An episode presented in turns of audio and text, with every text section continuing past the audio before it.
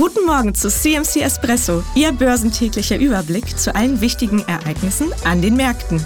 Mit Jochen Stanzel von CMC Markets. Der Germany 40 könnte ein oberes Trendwendemuster im Tageskerzenintervall bei einem Tagesschlusskurs unter 16.625 Punkten aktivieren. Ansonsten, ohne diesen Schlusskurs unter 16,625 bleibt der Aufwärtstrend intakt. Anleger beginnen gerade ein wenig den Zeitpunkt des Eintritts der Wirkung möglicher Zinssenkungen 2024 neu zu bewerten und zu hinterfragen.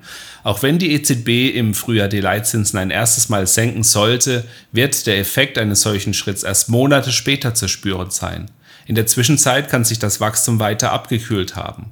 Die wirkliche Schützenhilfe für das Wachstum in der deutschen Wirtschaft von eventuellen Zinssenkungen der EZB wird erst spät in der zweiten Jahreshälfte 2024 zu erwarten sein und bis dahin ist es noch eine lange Zeit.